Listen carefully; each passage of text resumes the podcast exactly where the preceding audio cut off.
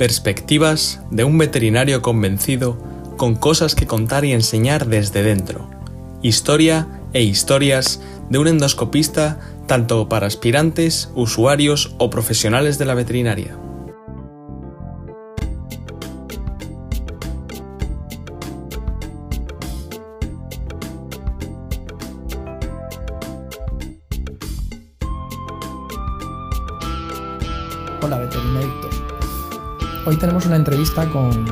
Es un compañero especializado en, en salud pública, eh, pero quiero que nos, nos, cuente él quién es y, y, a qué se dedica. Hola, buenas tardes. Muchas gracias por la, por la invitación.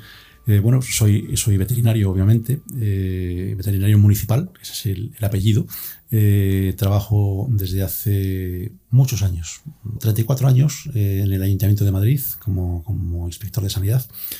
Y bueno, pues tocando diferentes ámbitos de trabajo, desde todo relacionado con la salud pública, generalmente, tanto en higiene y seguridad alimentaria como en eh, temas de, control de, fauna o de animales de compañía y, control vectorial. Entonces, bueno, pues eh, es un, puesto, eh, el del veterinario municipal en muchos casos, que nos toca atender un abanico muy amplio de, competencias. Afortunadamente, en algunos ayuntamientos, como es el caso del Ayuntamiento de Madrid, al ser una ciudad eh, muy grande, pues eh, somos bastantes veterinarios y hay un nivel de especialización importante, pero eh, no dejamos de tener que gestionar una serie de recursos y de, y de, acciones para resolver los problemas del día a día que nos plantean los, los ciudadanos. Y para ello tenemos que poner en marcha pues unas herramientas y unas habilidades que nos toca, nos toca aprender eh, porque no se enseñan en la carrera, no, no lo estudiamos en, nuestro, en nuestra formación básica, que es todo el tema relacionado con lo que es la, gestión, gestión de personas, gestión de recursos, eh, planificación, organización.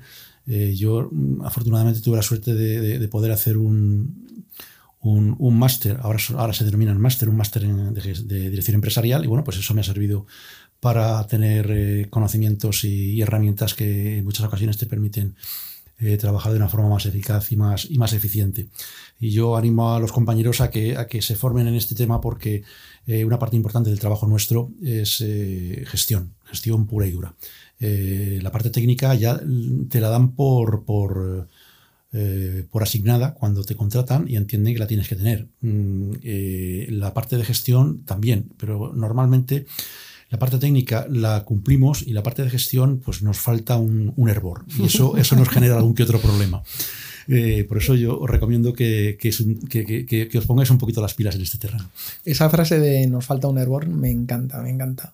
Un poquito de, de más cocción, ¿no? Sí, sí, sí. Pero sí. bueno, eso tiene arreglo. Sí, Lo sí, malo es cuando, cuando se ha quedado seco todo ya, ¿no? Pero... Claro. Sí, en este caso eh, no podemos esperar a que nos surja la necesidad porque como todas las cosas que se aprenden, eh, tiene la fase de, adquisición del conocimiento y, la fase del pozo, del pozo y de la práctica. Entonces, eh, no, todo lo que se aprende lo puedes ejecutar ya de una manera inmediata. Y bueno, pues requiere su, su aprendizaje, su puesta en práctica, cometer varios errores, equivocarte, porque es también otra forma de aprender para que luego, pues con el paso del tiempo, eh, puedas hacer las cosas de una manera más, más eficaz y más eficiente. Porque lo que sí tenéis que tener muy claro es que eh, habitualmente los recursos que vais a tener eh, van a ser muy escasos, por no decir cero. ¿Tú crees que la facultad nos prepara, no en las facultades de nuestro país nos preparan para esta faceta con la misma intensidad que para otras? No, ni mucho menos. Eh, en las facultades en general, no solamente en la, en la nuestra eh, siguen con un sistema de educación en muchos casos muy académico, me parece muy bien que sea académico, pero eh, en la medida que muchas universidades eh, todavía siguen viviendo un poco de espaldas a, la sociedad y, a cómo funciona y cómo evoluciona la sociedad, pues eh, cuando sales, mmm, yo cuando salí hace ya muchos años, eh, la maleta llevaba muchos libros y mucha información, porque a pesar de haber terminado la carrera y tener el título, eh, me hacía falta eh, para poder salir adelante. Y, lo que no llevaba, tuve que aprender a base de, Coscorrones fue la, mundología, que eso es una de las cosas que no te enseñan en la facultad y que, es muy importante. O sea, las herramientas y las habilidades personales, eh, pues desde simplemente hablar en público hasta expresar correctamente, bien de forma verbal o bien escrito, un proyecto, un programa o una serie de ideas, es, fundamental. A mí me llama la atención eh, en, en, algunos de, de las actividades que, que tenemos en la, en la, Asociación de Veterinarios Municipales, que, que, bueno, pues de alguna forma intentamos colaborar en, en la formación de compañeros, de profesionales para campos muy específicos como es eh, la gestión de los centros de, de protección animal perdón, y, y, de residencias de animales de compañía, pues a mí me toca leer algún que otro, algún que otro ejercicio.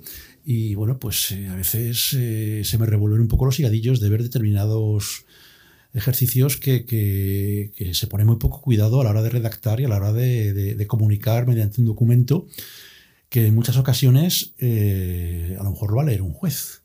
Y de, y de, cómo esté redactado el documento y cómo esté enfocado, eh, va a sacar una, una, una idea y unas conclusiones de cómo somos, tanto a nivel profesional como a nivel personal. Y ahí también va la credibilidad de lo que se dictamine en un documento.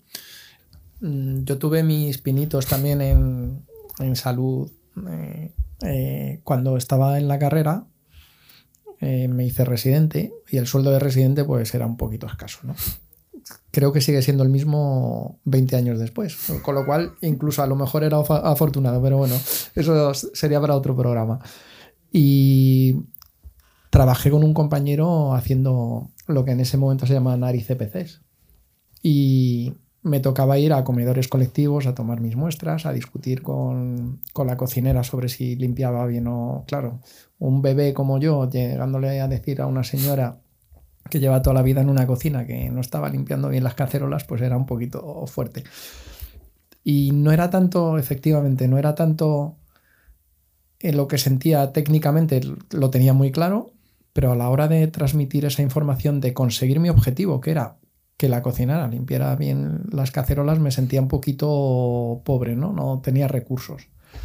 Y es verdad que, que, en estas labores, por ejemplo, de control en empresas alimentarias y todo esto, es muy importante que la gente te entienda como un aliado más, ¿no? Que, esto, tú haces muchas inspecciones, ¿no? Y el inspector siempre es el malo. Sí, he hecho, he hecho muchas, ahora, ahora, ahora ya no, pero bueno, eh, el, el, tema de la comunicación eh, es muy, muy importante en cualquiera de los ámbitos de trabajo eh, de nuestra profesión, que son muchos y muy diferentes. A mí me, yo me recuerdo siempre de una faceta de mi trabajo al principio, que empecé a trabajar con, con ganado caprino, y bueno, pues trabajaba con, con muchos ganaderos de cabras eh, y tenía, bueno, pues eh, cierta facilidad eh, de comunicación con ellos, mm, me llevaba bien, ellos me entendían, mm, yo procuraba transmitirles la información sin tecnicismos, ellos me hablaban con sus palabras y, bueno, pues es cierto que hubo un periodo de aprendizaje hasta que conseguí entender... mutuo, evidentemente, hasta que conseguí entender lo que me querían decir, pero al final se estableció un clima de confianza muy importante, basado sobre todo por, por la comunicación. Es decir, la comunicación es una herramienta fundamental para poder eh, gestionar muchos de los temas que tenemos día a día. Me da igual que sea con un ganadero de cabras, con un, eh, un cliente que te viene con un Yokosaira a una clínica o en una inspección alimentaria. Es, en definitiva, es comunicación. Y eso es una herramienta que no se estudia en la facultad y es imprescindible en la situación actual.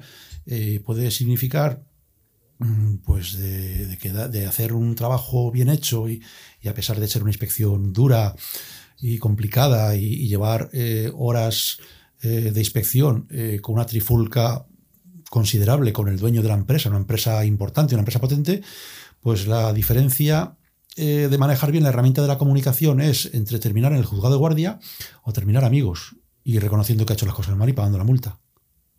Entonces, bueno, pues eh, es una cosa que, que, podemos, que podemos explorar con, con toda tranquilidad, que, que, al final seguro que le vais a sacar el rendimiento por algún lado. Entonces, mm, para ser un veterinario como tú, eh, ¿se hace o se nace?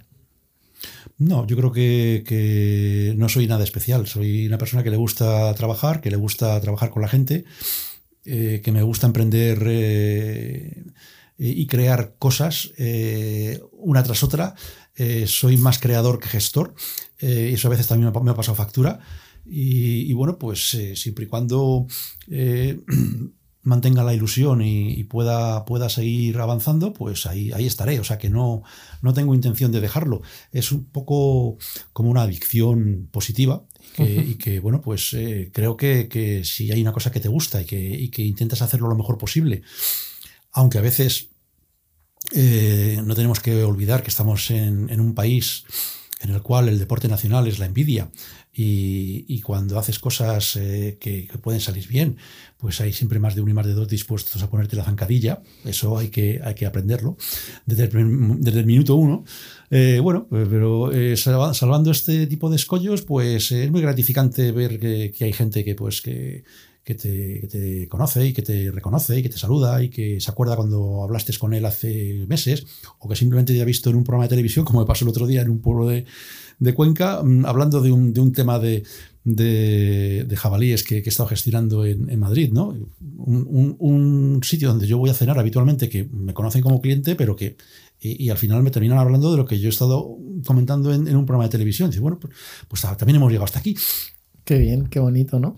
Y dices que eres un hombre emprendedor, que emprende, ¿no? Y que te gusta, es tu, tu, faceta favorita. Sí, sí, sí. Pues cuéntanos, alguno de tus, ¿cuál ha sido el proyecto que más te ha gustado crear?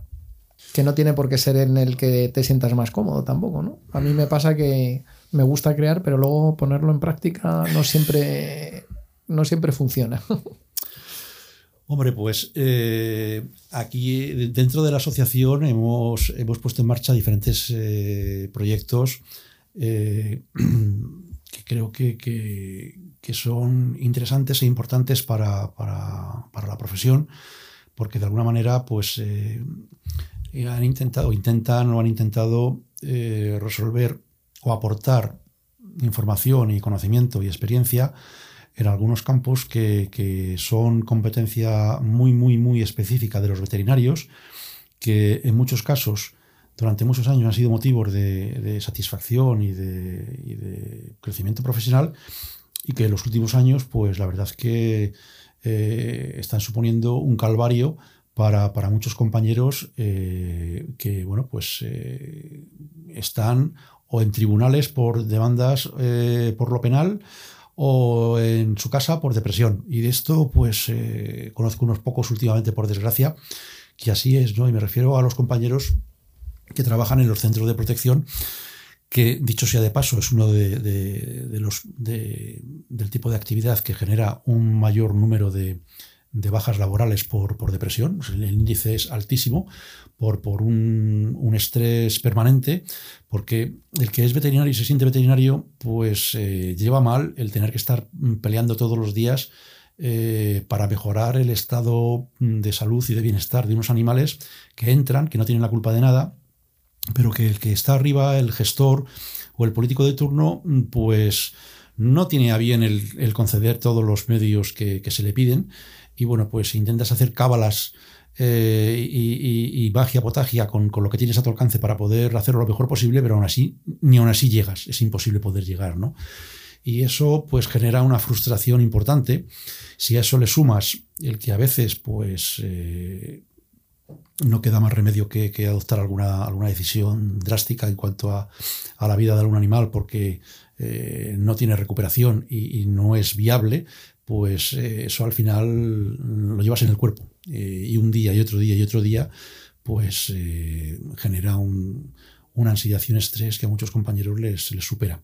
Entonces, hemos trabajado mucho en, ese tema, hemos hecho, hicimos una, una norma una norma de calidad eh, para gestionar los centros de protección animal, porque de alguna manera eh, entendemos, entiendo que, eh, hacerlo por, por, vía legal es muy complicado, y más en, esta, en este país de, de 17 comunidades autónomas con capacidad de legislar sobre esta materia. Y se nos ocurrió, o se me ocurrió, pues la posibilidad de poder elaborar una, un documento que en un principio iba a ser un documento interno para, solamente para los centros propios, eh, pero que después dijimos, ¿y por qué no? Eh, ¿Por qué no se abre al exterior y, hacemos partícipes a, otros compañeros y todo aquel que quiera hacerlo, pues de nuestra experiencia y de nuestros conocimientos, ¿no? Y iba a decir gratis, y bueno, realmente sí, porque la, eh, norma UNE se, puede, se puede adquirir en, AENOR y, no es, un, gasto exagerado, ¿no? ni mucho menos. Y realmente la norma que se elaboró pues está hecha por, por profesionales eh, que, lleva muchos años trabajando en este, en este ámbito y por lo menos te ayuda pues a, clarificar algunas cosas y a poder aportar a, los jefes y a los, y a los políticos de alguna que otra idea de cara a, bueno, pues a mejorar y a dar un mejor servicio a la, ciudadanía a través de un mejor trato y una mejor, una mejor gestión de, de, los animales que tienes en el, en el centro. Pero como comentábamos antes, pues eh, el centro de protección animal o los centros de protección, a mi forma de ver, mal llamados de protección, sino de recogida de animales, eh, no es más que el último eslabón de la cadena. Y si queremos eh, hacer una, una, buena política y una buena gestión en relación a los animales de compañía, pues lo mejor que podemos hacer es crear las condiciones y trabajar para que eh, redujéramos el número de, centros de protección animal en España a la décima parte. Es decir, eh, que no fuera necesario utilizarlos porque no, tuviéramos animales que recoger ni que, ni que internar en un, centro de este tipo. Eso es abandono cero y eso se consigue con educación y con mucho tiempo. ¿Y cómo, cómo podemos trabajar nosotros como veterinarios en esto? Pues. ¿Cómo eh, crees que mm, podríamos.? Primero, primero hay que revisar de arriba abajo todo lo que es el tema de, gestión. Por ejemplo, una, cosa que es, que es importante. Mm, ahora mismo tenemos, en teoría, todos los eh, ayuntamientos tienen la obligación de recoger los animales que encuentran y de tener un centro. No tiene por qué ser propio, puede ser un centro contratado, bien de una empresa, o bien de una mancomunidad, o bien de una protectora, pero tiene que tener un centro. Pero, ¿qué ocurre eh, si, cumplimos la norma, recogemos un animal que está en malas condiciones y lo llevamos al centro, esos centros normalmente, eh, en la mayor parte de los casos, si son municipales, mm, no tienen veterinario. Fijo. Cuando digo fijo es un veterinario en el centro, al menos con una jornada de ocho horas. No hay. Si tenemos en cuenta que de los municipios en España con más de 20.000 habitantes, el 80% no tienen veterinario, pues, eh, y esos son 403, 405 municipios. Si nos vamos ya a los de mayores de, más de, 5.000 eh, habitantes, estamos en los 1.500 municipios. por debajo de los 5.000 habitantes, eh, las diputaciones se encargan de la recogida, pero por encima te obligan a, obligan a los ayuntamientos a hacerlo. A lo que voy, sí, tenemos un centro y, se cumple con un, con un requisito legal de llevar al animal al centro, pero si el animal no tienes un, sanitario para poderlo atender y para poderlo supervisar durante un fin de semana, ¿qué haces? Porque ese animal se te muere. Y luego te acusan y te denuncian por maltrato animal, por omisión. Entonces, eh, bueno, el tema de los centros hay que darle una pensada importante. Sí es cierto que los ayuntamientos tienen que tener un sistema, un servicio de recogida de animales, eh, yo no creo que sea necesario ahora mismo. Si queremos eh, tener un, sistema de, gestión eh, municipal destinado a, a, los animales de compañía, hacerlo con, sentido común y con profesionalidad, no nos vale un centro por, por ayuntamiento. tenemos que tender a un centro mancomunado con una, con una dotación mínima de personal que nos asegure que va a haber un servicio veterinario 24 horas al día, 7 días a la semana. Porque un animal, como cualquier persona, se pone enfermo en cualquier momento. Y si no hay nadie en el centro para poder atenderlo, mm, mal asunto. A lo mejor cuando llegues el lunes por la mañana está muerto. Como está la normativa ahora mismo de, protección animal, es un, es un riesgo que se pueden pedir responsabilidades. Entonces, yo creo que, que eh, hay que pensar en, dimensionar los centros de otra manera y hacer eh, centros mm, mancomunados, estratégicamente situados, más grandes y con los medios necesarios y con el personal necesario para poder atenderlos bien. Eh, y bueno, de esa forma poder garantizar que vas a poder dar un servicio sanitario 24 horas al día, 7 días a la semana para los animales que lo necesiten. Y no tener que estar conveniando con una clínica o con dos clínicas y sacando el perro a la carrera porque se ha puesto malo y tienes que ir a la clínica. Eso si, si tienes a alguien que está en el centro y se da cuenta que el animal está enfermo, porque si te pillan un fin de semana que no hay nadie, mm, cuando llegas el lunes a lo mejor está muerto. Yo vivo en un municipio de 500 habitantes, entonces ni te cuento. Mm, y aparecen perros, y aparecen sobre todo gatos.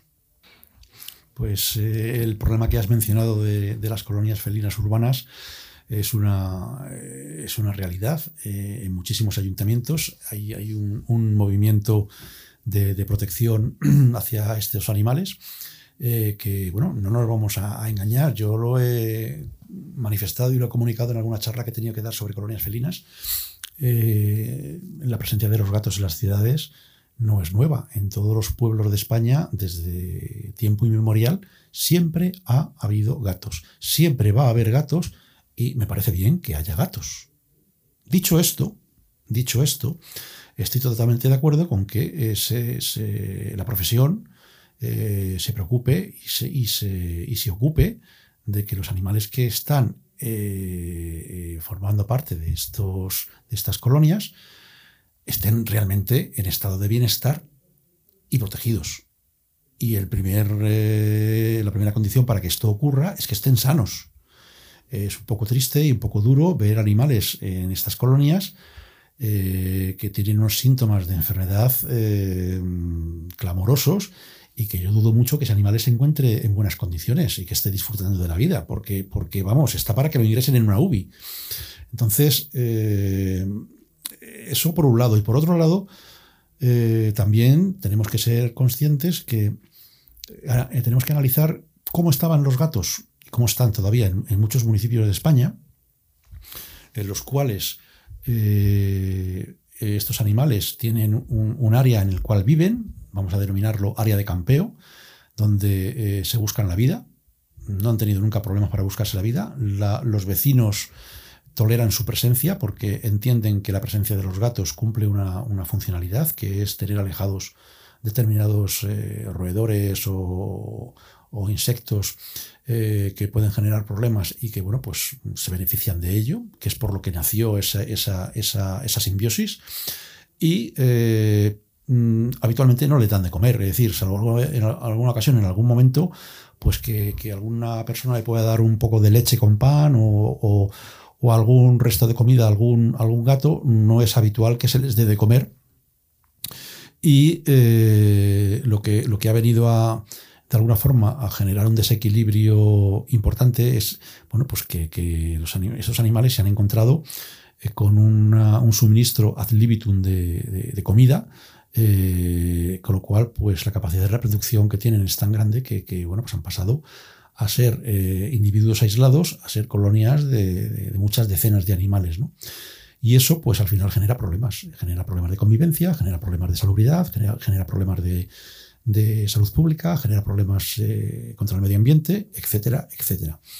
Y de alguna forma, pues hay que intentar buscar un equilibrio. Eh, tanto derecho tiene una persona a poder visitar y, ver a un gato que está bien y que está bien atendido, como la persona que le gusta pues pasear por un sitio y que esté limpio y que no huela a, excrementos o que, o que le guste observar los pájaros o las o la, fauna de, una de un determinado parque y pueda, y pueda verlo, ¿no?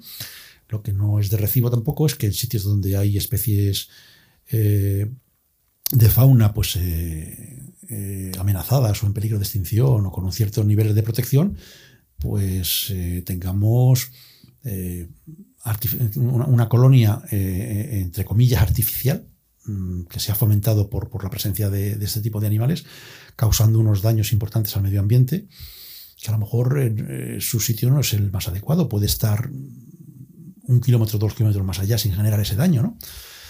por eso entendemos que, todo esto se debe de, de, gestionar de una forma sosegada, equilibrada, escuchando a todas las partes y teniendo muy claros los, criterios.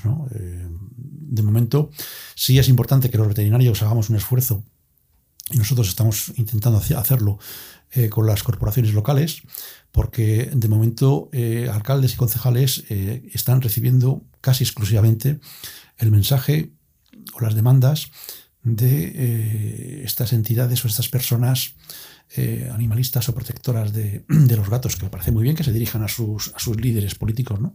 y que hagan sus peticiones.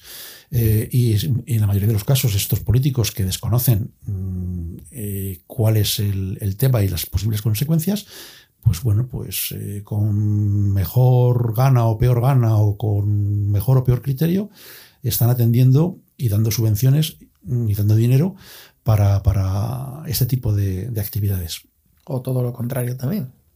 También hay veces en las que hay una lucha frontal. Sí, también a veces hay una lucha frontal, pero de cualquier manera, bueno, pues eh, el, primer requisito de un político es que eh, se informe mm, lo suficiente y de fuentes veraces antes de tomar cualquier tipo de decisión. Es decir, eh, y a veces, bueno, la política es tomar decisiones duras y tener que decirle a alguien que no pero eh, lo que no se puede es eh, decir a todo que sí, mirar para otro lado y mientras que no haya problemas no querer saber nada. Eh, porque al final ese tipo de problemas explotan y ya están explotando en algunos sitios, ya están terminando en tribunales, conflictos con, entre vecinos y por desgracia en estos conflictos el, eslabón más débil siempre es el gato. Siempre, siempre va a haber alguna persona que se le cruce el cable y termine intentando hacer algo negativo a un animal. Eh, eh, independientemente de que haya una legislación y un código penal que lo, que, lo, que lo penalice y que se le pueda pedir luego responsabilidades, pero desde luego el que más pierde es el gato que está muerto. Entonces lo que tenemos que intentar es no tener que llegar a esa situación. Para eso vamos a demostrar que, que somos una especie con raciocinio y que, y que, y que tomamos las cosas eh, pues por, consenso. ¿no? Y por eso decía antes que es importante que desde la veterinaria, desde la profesión, también se transmita este mensaje y esta información eh, a los eh, responsables políticos para que luego ellos puedan balancear las, diferentes opiniones y las diferentes informaciones y, tomar una decisión y asumir las consecuencias, obviamente, claro. se trata de que, de que cada uno eh, aporte, aporte su, granito de arena. Eh, no tienen por qué ser eh, ni mucho menos enfrentados. ya he dicho antes que, la, protección animal, las protectoras mm, juegan un papel fundamental y son imprescindibles para el trabajo de, muchos ayuntamientos y de los veterinarios oficiales. Y bueno, pues en, la buena coordinación y en, la aportación de lo que cada uno sabe, estará el éxito de, las acciones que se emprendan. ¿no? Eh, entrar en guerras, en las guerras siempre hay muertos y hay heridos por los dos bandos. Y la mejor guerra, la, única que ganas es la que no. Exactamente, la que no haces. Dicho esto, pues eh, yo sé que, más de uno, eh, cuando haya escuchado mi nombre, a, raíz de algún artículo que, que, haya podido leer en prensa veterinaria, se pueda echar las manos a la cabeza por, por una, frase que dije, y le dije con toda la intención del mundo. Y no me arrepiento porque los periodistas lo que buscan son titulares, un titular. Y, eso puede hacer que después la gente se interese por el artículo y lo lea. Y yo recuerdo una noticia en particular, eh, un titular que era que, que bueno, pues eh, las colonias de felinas urbanas, las colonias de gatos actuales, que tal como se están gestionando actualmente, eh, pueden suponer una bomba de relojería desde el punto de vista de la salud pública y más con lo que estamos viviendo con el, con el COVID. ¿no? Eh, ¿Eso qué significa? ¿Que son todas malas? No, significa que se está haciendo mal, eh, que, que, que, predomina los criterios de protección y de bienestar sobre los criterios de salud pública. Y, hombre, mm, hay que poner un poquito las cosas en su sitio. está bien que tengamos gatos en, en la calle, no pasa nada, pero que los tengamos sanos y que no generen problemas. Entonces, a partir de ahí, empezamos a hablar. Eh, simplemente es constatar un hecho. Yo no, no, no, es pretender ser alarmista, es lo que, lo que me dicen mis compañeros que están viviendo día a día en, en todas las ciudades en las cuales trabajan. Eh, que en muchas de ellas el tema de, de, de las colonias felinas está absolutamente fuera de control. Yo solamente pongo un ejemplo. Si ahora mismo vamos a ponernos en el caso de que fuera necesario por un motivo de salud pública, una enfermedad X, la que sea, eh, que tiene una incidencia importante en la salud pública de las personas, es decir, una zoonosis, eh, ¿seríamos capaces, serían capaces los ayuntamientos de recoger todos los gatos de las colonias en 48-72 horas? La respuesta es muy sencilla, no. Es imposible. No hay ni medios humanos ni materiales para poder recoger todos los gatos que hay ahora mismo en la calle, si fuera necesario, si fuera imperiosamente necesario, eh, por un problema gordo de salud pública, sería imposible poderlo recoger. ¿Qué tendríamos que hacer? ¿Ir a, la caza? ¿Con escopeta? Un poco absurdo, ¿no?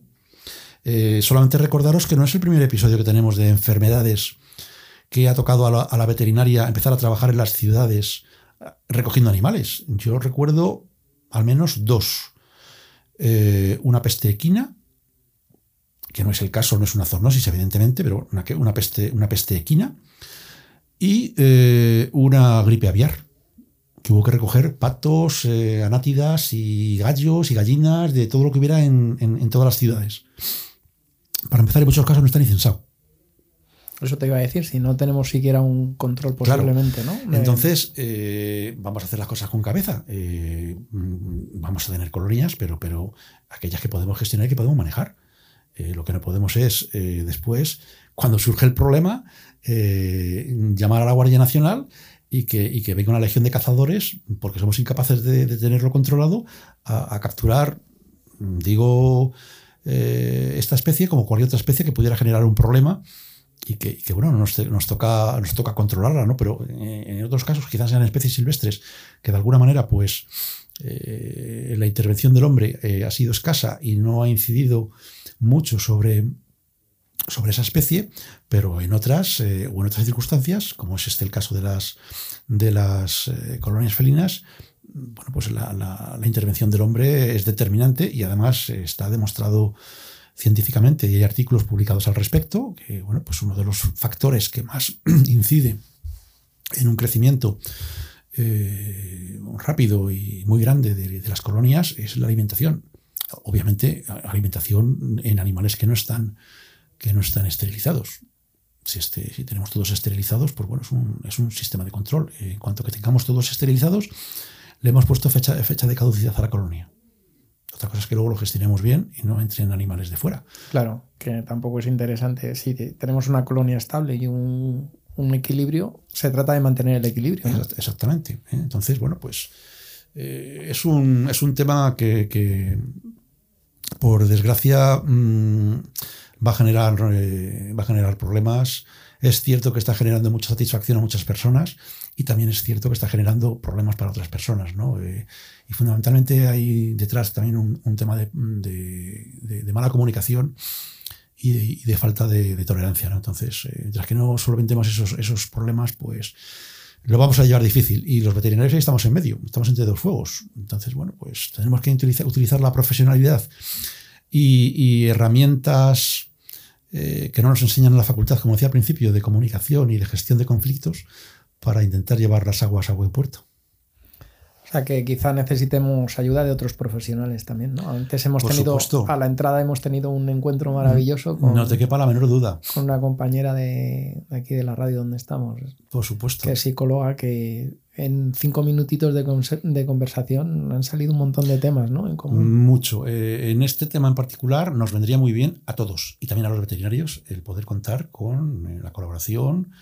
de, de una persona que, bueno, pues eh, conoce bien la conducta, la conducta humana y, sabe cómo eh, detectar eh, signos y elaborar procedimientos para, para intentar evitar que se llegue a situaciones complicadas o de no retorno y por supuesto el poder contar con, profesionales de, de la psicología pues me parece una, gran idea. ¿Tú crees que los veterinarios eh, pedimos ayuda cuando la necesitamos? Digo ya a nivel emocional, cuando estamos hablando de estos compañeros que dices que tú has detectado que hay sí, una... Sí, sí, sí. ¿Sí? Sí, pues somos, somos, personas como los demás, entonces... Sí, no, lo que te pregunto es si... Mm, si llegamos un poco más al límite que en otras profesiones. Eso posiblemente sí. Eh, posiblemente nos... nos eh, eh, echemos, eh, pongamos toda la carne en el asador y no tomemos, no pongamos pie en pared para intentar eh, buscar ayuda, antes de estar ya casi, casi, casi en el fondo y hecho, hecho una piltrafa. En eso yo creo que otras profesiones o otras personas son más, son más activos o más rápidos para pedir esa ayuda. Quizás porque detrás de, esta situación en muchos veterinarios hay un componente de, muy emotivo de, y muy visceral de, emociones, ¿no? De, que es una cosa que, la profesión pues te, llena, te llena del todo. Y entonces eh, quien manda es el corazón, no manda la cabeza. Entonces, eh, a veces, cuando las cosas se hacen con la cabeza, puedes intentar sujetar las cosas. Cuando quien manda es el corazón, eh, las emociones es más difícil de poder controlarlas. Y, bueno, pues el prurito profesional de, muchos compañeros hace pues que lleguen hasta una situación límite. Puede que nos engañe a lo mejor, yo siempre lo he dicho, ¿no? Que mm, yo quería ser médico y lo, lo comentábamos antes y lo he dicho mil veces, que, que decidí en el último momento no serlo, porque creía que no iba a ser un buen médico. Pero creo que también en el fondo había un punto egoísta, porque cuando yo trato a un paciente no humano, casi siempre recibo muy buena energía del paciente.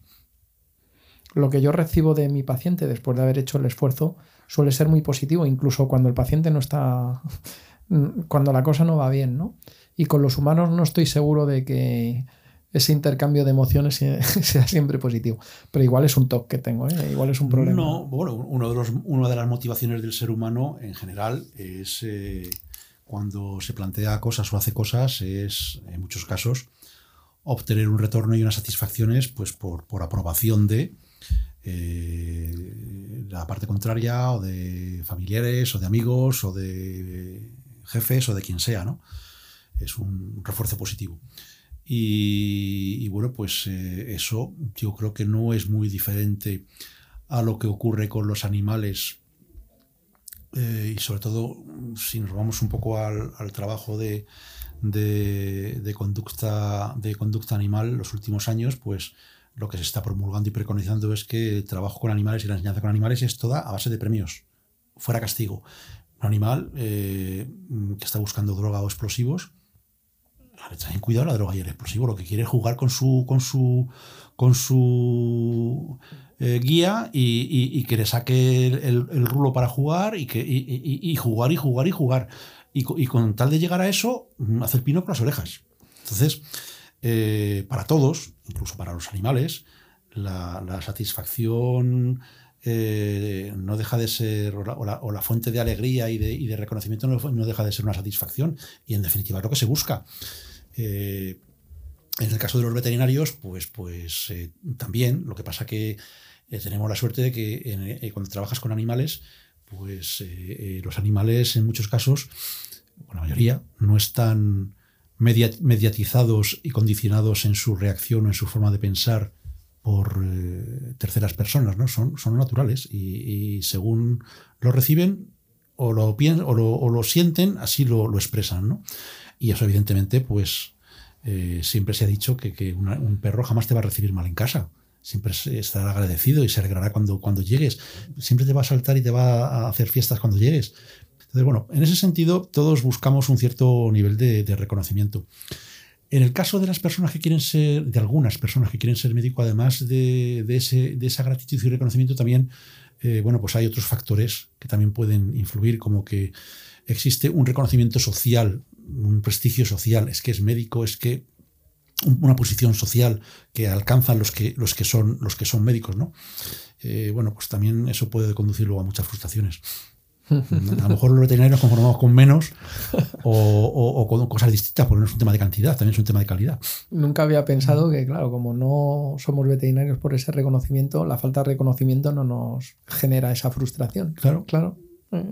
Es que, Qué bonito verlo así. No, es que, vamos a ver, eh, yo en ese sentido lo, tengo claro. Eh, cada uno hace las cosas motivado por algo. Y, bueno, eh, dentro de los motivos de, de, mucha gente, pues puede estar mm, pues, el reconocimiento social. Eh, eh, mm, te preguntas a los niños qué quieres ser de mayor, un porcentaje muy alto de niños, pues médico, enfermera, futbolista, mm, aquellas profesiones que de alguna manera están socialmente muy reconocidas, que están día sí día también en los medios, que son líderes de opinión, eh, mm, que ganan mucho dinero. lo demás a lo mejor no importa. Luego a lo mejor eh, son personas con unos problemas internos muy graves y muy gordos, pero eso no sale, no se ve. Eh, pero lo que se ve, la, la, parafernalia que se ve, es lo que llama la atención y es lo que deslumbra a los niños. Yo no he visto ahora mismo a ningún niño que diga, cuando le preguntan qué quiere ser de mayor, y diga, quiero ser investigador. Quiero ser científico. Lo comentábamos el otro día, ¿no? Pero incluso dentro de, profesiones como la nuestra, en la que estamos muy capacitados para la investigación, hay pocos investigadores. Claro. Para terminar la entrevista, que ya llevamos otros tantos minutos, aunque no lo parezca, eh, me gustaría, si no te he preguntado algo que te tenía que haber preguntado, que, que me lo digas o que cuentes y si tendrías algún, venga, vamos a decir, consejo para nuestras nuevas generaciones de veterinarios. Aparte de lo que se dice siempre, de que vais a tener que estudiar mucho, vais trabajar mucho, vais que, aguantar mucho, eh, eso ya darlo por hecho.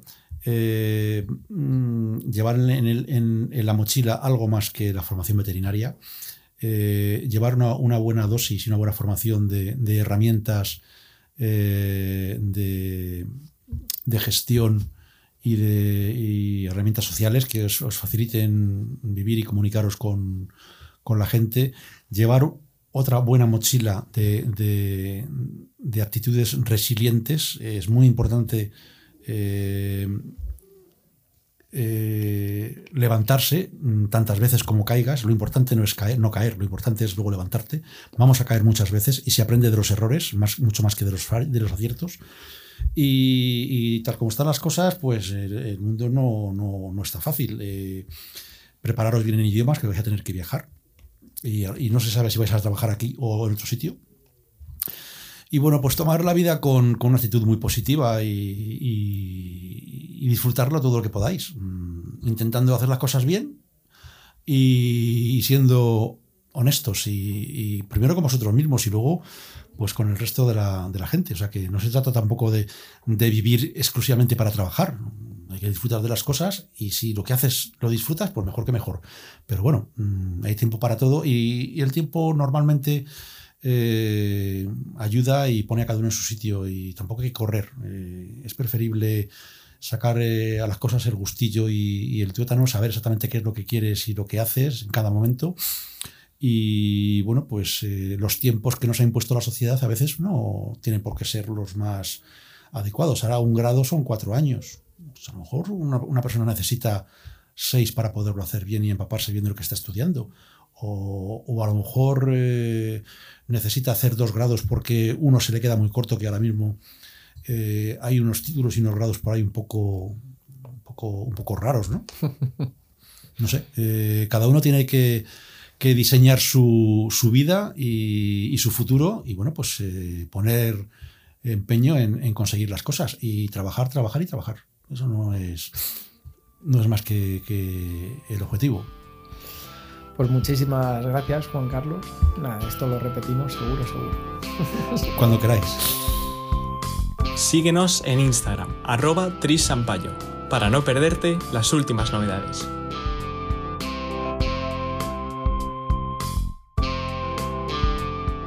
Y recuerda, puedes encontrarnos y seguirnos en YouTube, Spotify, Google Podcast, Apple Podcast, eBooks y Anchor, entre otras. Podcast Veterinario.